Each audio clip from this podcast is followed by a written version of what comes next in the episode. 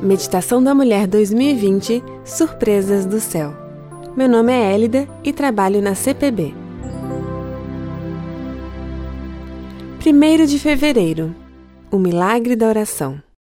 Eu clamo pelo Senhor na minha angústia e ele me responde. Salmo 121. Ao longo dos anos, minha mãe teve muitas perdas em sua vida. Primeiro perdeu meu pai, seu esposo amado, depois o afilhado, a cunhada e também minha avó.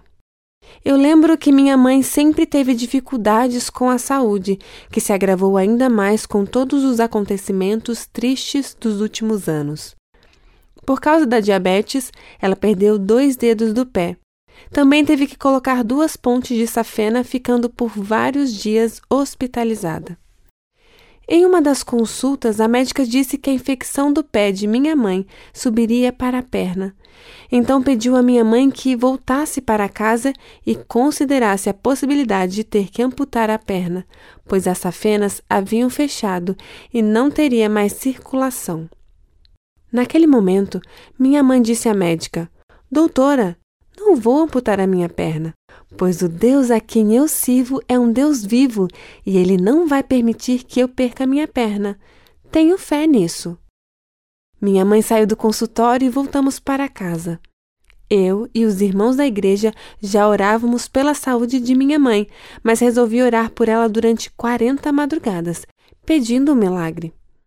Enquanto eu orava, pedi a Deus misericórdia Costumava segurar em minhas mãos a mão de minha mãe, como se fosse a perna dela, e clamava a Deus por um milagre, para que ela não precisasse passar por aquele procedimento.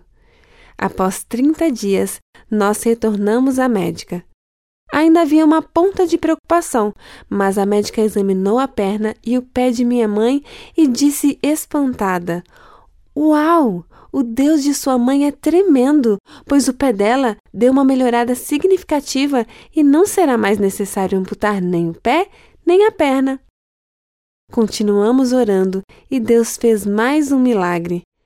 Em 2010, ela foi ao médico e ele disse que as safenas estavam ótimas e todas no lugar.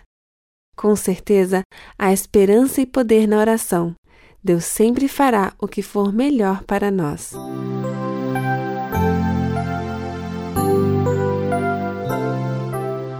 Esse texto foi escrito por Márcia Macanhã.